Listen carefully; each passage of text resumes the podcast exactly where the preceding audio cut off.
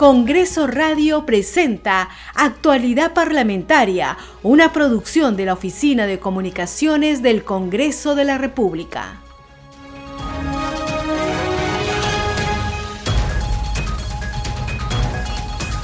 Muy buenos días, bienvenidos a su programa Actualidad Parlamentaria. Les saluda Carlos Alvarado y estos son los titulares de hoy, 28 de noviembre del 2022. Desde hoy, y hasta el miércoles 30 de noviembre, el Pleno del Congreso de la República debatirá los proyectos de presupuesto, endeudamiento y equilibrio financiero para el año fiscal 2023 que asciende a más de 214 mil millones de soles. Durante estas sesiones, el presidente de la Comisión de Presupuesto y Cuenta General de la República, José Luna Galvez, sustentará los predictámenes de las leyes en materia presupuestal. También sustentarán sus requerimientos ministros de Estado, presidentes del Poder Judicial, Tribunal Constitucional, Jurado Nacional de Elecciones, los titulares del Ministerio Público, Contraloría General de la República y Defensoría del Pueblo, entre otros. El Pleno del Congreso aprobó presentar una demanda competencial y una acción cautelar contra el Ejecutivo ante el Tribunal Constitucional. Este es un mensaje del Parlamento en su conjunto, enfatizó el presidente del Poder Legislativo, José William Zapata. El tercer vicepresidente del Parlamento, Alejandro Muñante, recordó que hay normas expresas que facultan al Congreso rechazar de plano una cuestión de confianza. La expresidenta del Congreso, María del Carmen Alba, formuló un llamado a todos los congresistas a defender el fuero parlamentario. La población tiene que estar alerta, manifestó, porque la democracia está en peligro. También el Pleno del Congreso aprobó su presupuesto para el año fiscal 2023. La primera vicepresidenta del Parlamento, Marta Moyano, fue la encargada de sustentar la norma, precisando que de acuerdo al artículo 94 de la Constitución, el legislativo tiene autonomía presupuestal.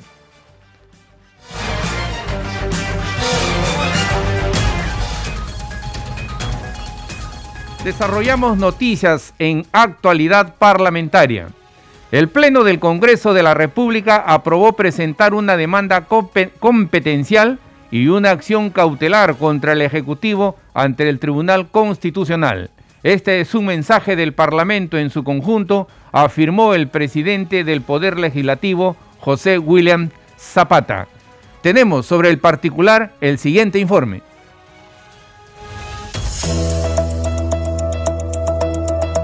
El Pleno autorizó a la Presidencia del Congreso de la República interponer una demanda competencial y una medida cautelar ante el Tribunal Constitucional por la intromisión del Ejecutivo en las competencias exclusivas y excluyentes del Poder Legislativo.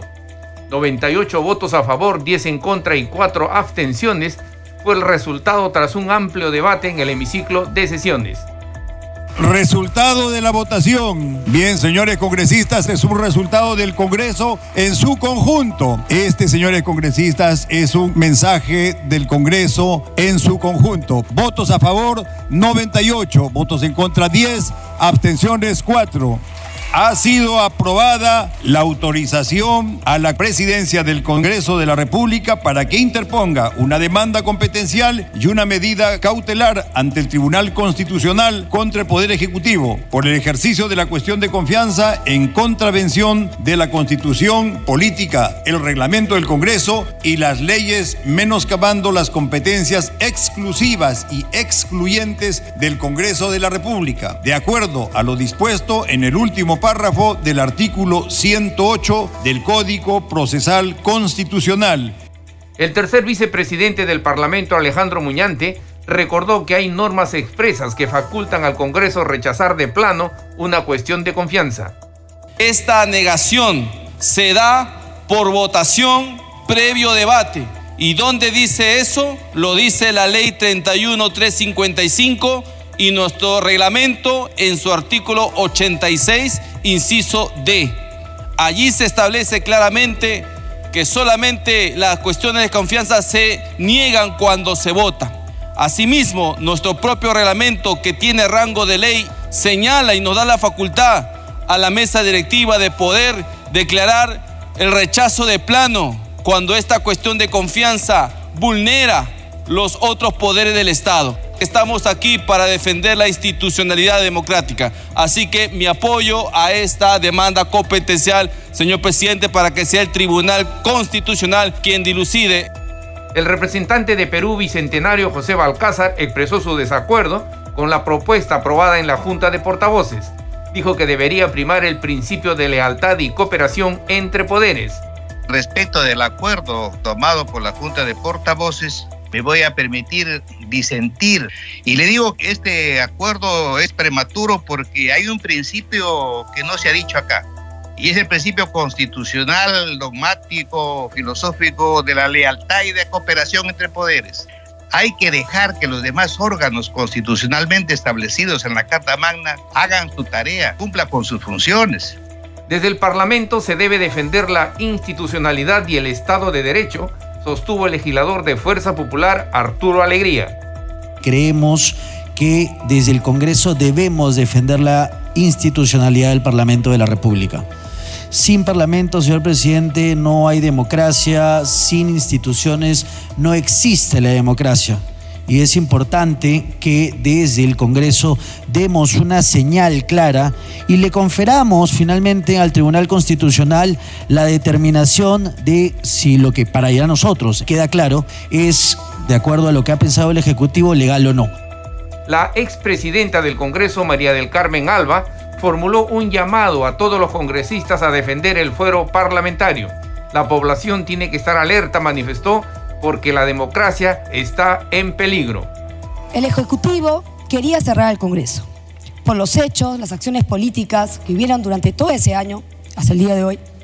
Y ese siempre ha sido, fue, es y sigue siendo el objetivo principal del Ejecutivo, convocar una asamblea constituyente para modificar las reglas de la Constitución. Creo que es hora que no solamente las bancadas de oposición y la mesa directiva defiendan el foro parlamentario, sino que es hora que los 130 congresistas defendamos el foro parlamentario y llamar a la población y a todo el Congreso a que estemos alertas, porque la democracia está en peligro. La congresista de Cambio Democrático Juntos por el Perú, Ruth Luque, se mostró a favor del acuerdo, pero pidió que se dé a conocer los términos de la medida cautelar. Bueno, en la Junta de Portavoces mi bancada votó a favor de la presentación, así que vamos a mantener esa posición. Sin embargo, sí creo que es importante, eh, presidente, por un tema de transparencia y claridad, eh, sí tener claro los términos de la medida cautelar. Es decir, eh, saber, digamos, sobre qué hechos centrales va a versar la medida cautelar. Tenemos que actuar de manera conjunta y unitaria para defender este poder del Estado, porque sin Congreso no hay democracia, afirmó el representante de Alianza para el Progreso, Eduardo Salguana. Se trata de defender la institucionalidad del poder del Estado más importante en nuestra República. Siempre repetimos que sin Congreso no hay democracia. Y lógicamente en este momento hay una pretensión, no que estamos haciendo una interpretación extensiva ni tácita, sino expresiones concretas por parte del titular del Poder Ejecutivo, por la cual se pretende atribuir competencias que le corresponden de manera exclusiva al Congreso de la República. Y en un Estado de Derecho, presidente, son las leyes las que priman, no la voluntad de un premier o de un presidente o de un ministro.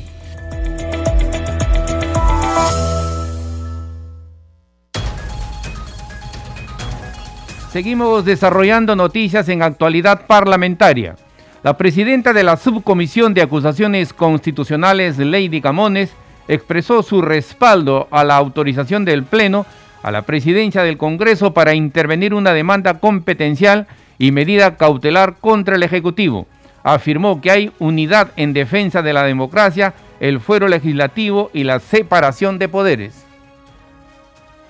Pues que hay una unidad en defensa de la democracia y en defensa de este fuero legislativo. Eh, es importante sobre todo interponer esa demanda ante el Tribunal Constitucional y sobre todo esa medida cautelar que de alguna manera va a garantizar y va a asegurar esa posible intención que pudiera tener el Ejecutivo del posible cierre del Congreso de la República. Bueno, es un respaldo que se le ha dado de manera eh, mayoritaria a la decisión que ha tomado la mesa directiva, también con la Junta de Portavoces, y es algo que hay que saludar de este Congreso de la República que está defendiendo este foro parlamentario y defendiendo la democracia y la separación de poderes. ¿Qué la respuesta del Ejecutivo ahora con la decisión de ustedes? Lo único que nosotros esperamos es que se respete la democracia, repito, la separación de poderes y que se tomen decisiones con arreglo a la Constitución. La Constitución está para hacerse cumplir. Entonces, en ese sentido, es primero que nadie quien tiene que cumplir es el presidente de la República, así como nosotros como Congreso. Bien, y a esta hora eh, debemos informar que el gabinete ministerial ya se encuentra aquí en el Palacio Legislativo para participar en el debate del proyecto de ley de presupuesto para el 2023. En breve eh, ingresarán al hemiciclo de sesiones del recinto legislativo para participar precisamente en este debate que se inicia hoy y hasta el miércoles 30 de noviembre. Seguimos desarrollando noticias en actualidad parlamentaria. El Pleno del Congreso de la República aprobó su presupuesto para el año 2023. La primera vicepresidenta del Parlamento, Marta Moyano, fue la encargada de sustentar la norma, precisando que de acuerdo al artículo 94 de la Constitución, el legislativo tiene autonomía presupuestal. De acuerdo a la Constitución, al artículo 94, que habla de la autonomía que consagra la Constitución y la autonomía presupuestal que tiene el Congreso y que tiene que ver también con nuestro reglamento, la mesa directiva, por acuerdo 056 2022-2023, aprobó el presupuesto del Congreso de la República para el año fiscal 2023 en esta línea, resaltar que en los años 2019 y 2020 los gastos del Congreso en materia de personal, mantenimiento y reparaciones en general se mantuvieron los niveles mínimos o no se realizaron dadas las citadas implicancias de la disolución del Congreso y la emergencia sanitaria. Sin embargo, desde el año 2021 y 2022, con el índice de funcionamiento regular del Congreso, se incrementaron los gastos de funcionamiento en general, correspondiente en adelante el fortalecimiento para el soporte de la función legislativa, de representación y de control político que ejerce el Congreso de la República. Es así que se ha consolidado lo solicitado por los departamentos de la Dirección General de Administración de acuerdo a los requerimientos del funcionamiento institucional, por lo cual se programaron los bienes y servicios para el año 2023, que representa el 0.41% del presupuesto del sector público, porcentaje menor al de nuestra participación en el año 2018 que fue el último año del funcionamiento regular del Congreso de la República. En esta línea de acuerdo con establecido con el artículo 30 del reglamento del Congreso, el Consejo Directivo del Congreso, fecha 16 eh, de noviembre, aprobó el presupuesto institucional por la cifra de 879 millones 740 y 4.600 soles en el marco de la autonomía que nos consagra, como dije inicialmente, la Constitución y el reglamento. Al voto. Han votado a favor 95 congresistas, 0 en contra y 10 abstenciones. Ha sido aprobado el presupuesto del Congreso de la República para el año fiscal 2023. Presidente de la Comisión de Presupuesto del Congreso de la República, José Luna Galvez. quiero decirles que estamos yendo bien y que darle las garantías al país de que la Comisión de Presupuesto va a actuar técnica y profesionalmente buscando el equilibrio financiero y asegurando que el presupuesto sea serio, sea coherente, consistente con ingresos y egresos tiene que ser generador de empleo. Si no genera empleo y se va en gastos de operación, estamos mal. Y tiene que ser descentralizado y tiene que mover la economía. Tenemos un problema de desempleo y tenemos como herramienta el presupuesto público para solucionar el problema de desempleo y solucionar la demanda social. Seguimos desarrollando noticias en actualidad parlamentaria. Con la finalidad de ser debatido en las sesiones del Pleno programadas para los días 28, 29 y 30 de noviembre, la Comisión de Presupuesto y Cuenta General de la República aprobó por mayoría este sábado último el dictamen de la Ley del Presupuesto del Sector Público para el año fiscal 2023 tras una larga jornada de trabajo en atención a las demandas de todos los peruanos. Escuchemos pasajes de esta sesión lo que se está votando para que pase al Pleno y, siga el debate es el predictamen recaído en el proyecto de ley 2907 que, del sector público que, que ha sido pasado. Eso debe ir al Pleno para que siga y no se quede acá. Esa es la idea. La ley de presupuesto, nada más. Eso es al voto. Señor presidente, solo, para que precise y han acogido las solicitudes de los congresistas que han participado o que si se va a votar por el que ha presentado la mesa directiva de la comisión. Porque han hablado varios congresistas, no se sabe si han acogido o, no lo han, para que precise, por favor. No, el ministro ha indicado que ninguno de esos ingresa de un comienzo. Por eso esto se aprueba para que vaya al Pleno y el Pleno continúe el debate. Se aprueba como está, al voto. Presidente, perdón, es que, igual no queda claro, es que no queda claro su explicación. Este, Congresista, el, dictamen se ha distribuido, el dictamen del presupuesto se va a aprobar como está y pasamos todos los temas al Pleno y continuamos. No queremos que el dictamen se quede en la Comisión de, de Presupuesto sin aprobar. Eso es congresista. Y el lunes ahí seguimos nosotros todas nuestras nuestra demandas. Y ahí sigue. Porque si se queda acá, se quedó acá. Al voto congresista. Se va a someter a voto el predictamen de presupuesto tal como ha sido presentado en, en, la comisión, en la comisión. Señor presidente, han votado 20 congresistas a favor, 2 en contra y una abstención. Ha sido aprobado por mayoría. Ha sido aprobado por mayoría. Con la misma asistencia Pasamos al debate de la votación del predictamen recaído en el proyecto de ley 2909-2022, Ley de Equilibrio Financiero, artículo 1. Señores congresistas, en este predictamen solo falta votar el artículo 1, recursos de que financia los gastos del presupuesto del sector público para el año fiscal 2023. Como todos los años se hace y se vota al final del debate. Al voto. Han votado 22 congresistas a favor, cero en contra y una abstención, señor presidente. Ha sido aprobado por mayoría. Muchas gracias, secretario técnico. Solicito la exoneración de aprobación del acta para poder ejecutar los acuerdos tomados en la presente sesión. ¿Nadie se opone? Aprobado por unanimidad. La vigésima quinta sesión extraordinaria programada a las 12 se suspende. Siendo una con 38 minutos, se levanta la sesión. Muchas gracias. Seguimos desarrollando noticias en actualidad parlamentaria. El presidente de la Comisión de Presupuesto, José Luna, destacó que el presupuesto es técnico, equilibrado y transparente con rostro humano que atiende las demandas sociales del pueblo. Señores congresistas, Semanas atrás iniciamos el debate y evaluación de este predictamen y han participado aproximadamente 80 congresistas en cerca de 17 horas de trabajo continuo y permanente. Su participación fue oportuna y en muchos casos extensa para solicitar los requerimientos de su pueblo, práctica válida en razón de que esta es la única oportunidad que tienen para pedir por la necesidad de sus representados y por sus departamentos. Quiero manifestar que este predictamen está totalmente equilibrado y financiado.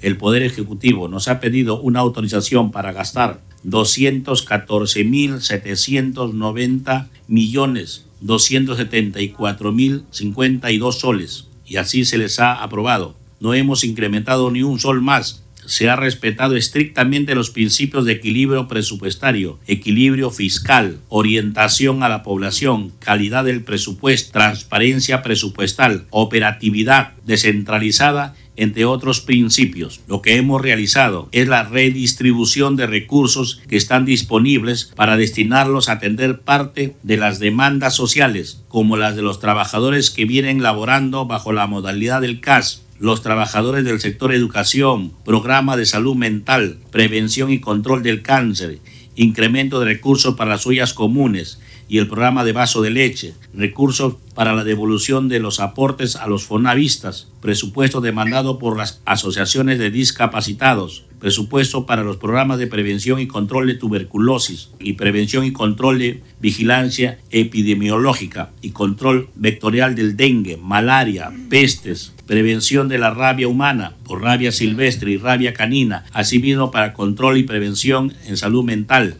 incremento progresivo de la valorización principal que se otorga al personal de salud en el marco del decreto legislativo 1153, iniciar con el nombramiento del 20% del personal CAS del Ministerio de Salud, recursos para el seguro integral de salud, para, para, el prestas, para prestaciones económicas de sepelio, COVID-19, para la adquisición de productos farmacéuticos, dispositivos médicos y productos sanitarios en beneficio de los afiliados al seguro integral, el incremento de remuneraciones y asignaciones a auxiliares de educación nombrados y contratados. Se han incorporado disposiciones finales para financiar proyectos importantes, principalmente en materia de salud, hospitales como por ejemplo en Puno, Piura, San Juan de Lurigancho, Amazonas, Huaycán, etc. Muchos de estos proyectos han sido ofrecidos por el presidente de la República. Le han ordenado a sus ministros que cumplan con la ejecución de las obras. Los ministerios quieren cumplir con ese mandato,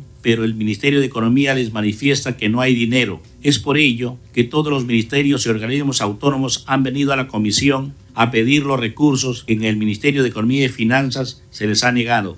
La demanda adicional que los sectores del Ejecutivo han realizado supera los 9 mil millones de soles, lo que manifesté en el mes de agosto, que el presupuesto sería eminentemente técnico y transparente y que además respetaría las reglas fiscales y los principios económicos y el equilibrio presupuestal, pero también manifesté que sería un presupuesto con rostro humano, con corazón, que atienda las demandas sociales, que no esté a espaldas del pueblo, porque cuando se les ofrece algo y no se les cumple, ahí viene el descontento, las manifestaciones y los conflictos sociales. Hemos presentado un dictamen equilibrado con temas sociales que son necesarios para la población.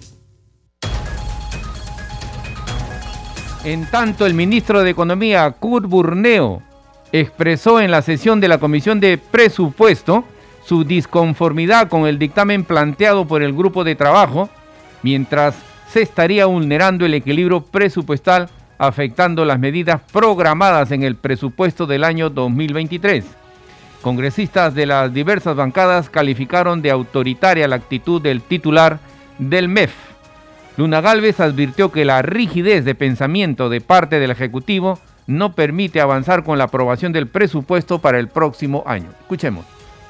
No sé si han escuchado ustedes el planteamiento del ministro y los viceministros. El planteamiento es que no se mueva lo que han presentado. Nunca ser claros. Entonces seguimos pensando, hablando. Estamos hablando de más. Si ni siquiera lo fundamental, que es eh, ollitas comunes, los de salud que CAS y los hospitales que, que ha prometido el mismo Ejecutivo, lo más mínimo, mínimo no pasa, entonces ¿qué estamos haciendo? Entonces lo que se está buscando es que no se apruebe acá y se quede acá y nos quedemos con el problema de la comisión de presupuesto. Nosotros tenemos que aprobar y pasar a la segunda etapa y en el pleno ahí va a ser el debate real, porque ahorita eh, ustedes han escuchado, está clarísimo, el ministro no va a pasar nada, quiere que esté igualito. No vaya a ser que estén pensando en hacer una cuestión de confianza, es el tema, o, o que no apruebe acá y se quede acá y sigamos acá y nos quedemos acá. Entonces por eso tenemos que, tenemos que tomar todas nuestras previsiones para que siga el plazo, se apruebe,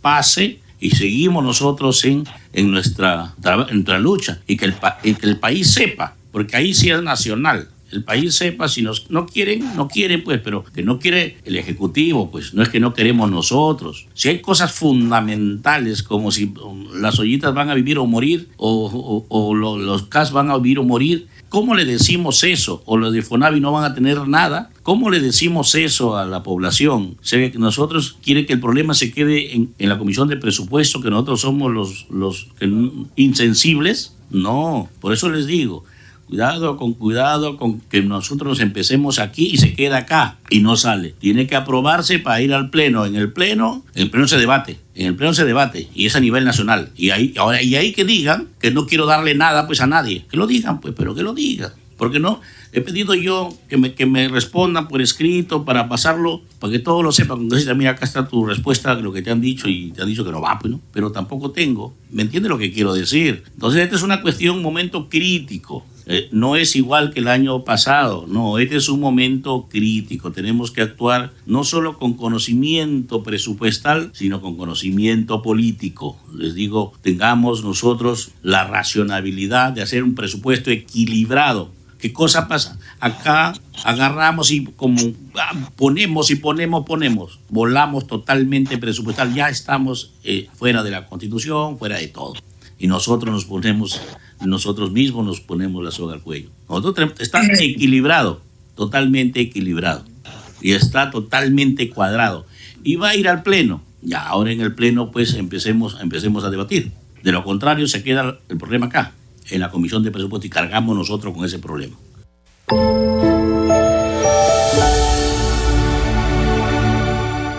Congreso de la República recibió 141 propuestas legislativas del Poder Ejecutivo. Hasta la fecha, se han aprobado y publicado el 34% de ellas.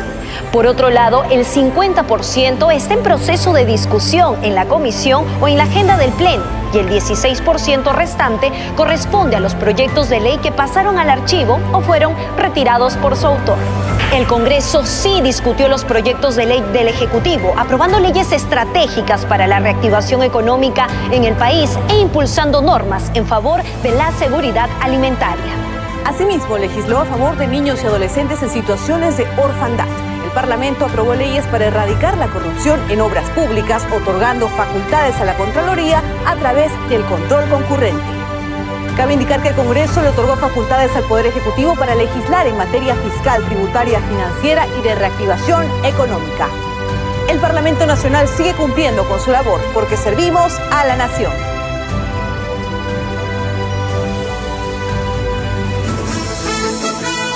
Este programa se escucha en las regiones del país gracias a las siguientes emisoras.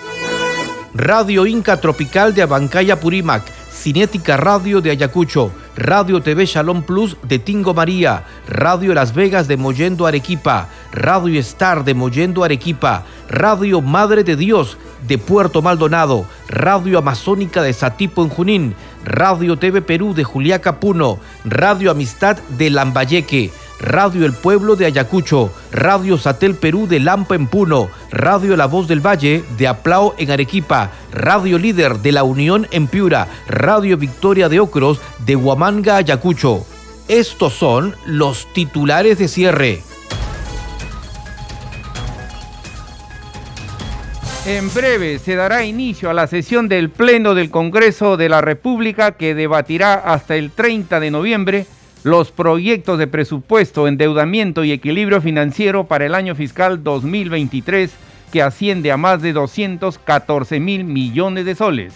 Durante estas sesiones, el presidente de la Comisión de Presupuesto y Cuenta General de la República, José Luna Galvez, sustentará los predictámenes de las leyes en materia presupuestal. También sustentarán sus requerimientos ministros de Estado, presidentes del Poder Judicial, Tribunal Constitucional, Jurado Nacional de Elecciones, los titulares del Ministerio Público, Contraloría General de la República y Defensoría del Pueblo, entre otros. A esta hora ya se encuentra en el Palacio Legislativo el gabinete ministerial para participar en el debate del proyecto de ley de presupuesto 2023.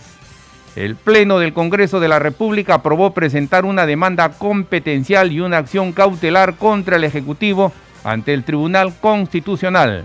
Este es un mensaje del Parlamento en su conjunto, enfatizó el presidente del Poder Legislativo José William Zapata. El tercer vicepresidente del Parlamento Alejandro Muñante recordó que hay normas expresas que facultan al Congreso rechazar de plano una cuestión de confianza. La expresidenta del Congreso, María del Carmen Alba, formuló un llamado a todos los congresistas a defender el fuero parlamentario la población tiene que estar alerta, manifestó, porque la democracia está en peligro. También el Pleno del Congreso aprobó su presupuesto para el año fiscal 2023. La primera vicepresidenta del Parlamento, Marta Moyano, fue la encargada de sustentar la norma, precisando que de acuerdo al artículo 94 de la Constitución, el legislativo tiene autonomía presupuestal. Hasta aquí las noticias en actualidad parlamentaria. En los controles nos acompañó Franco Roldán. Buenos días.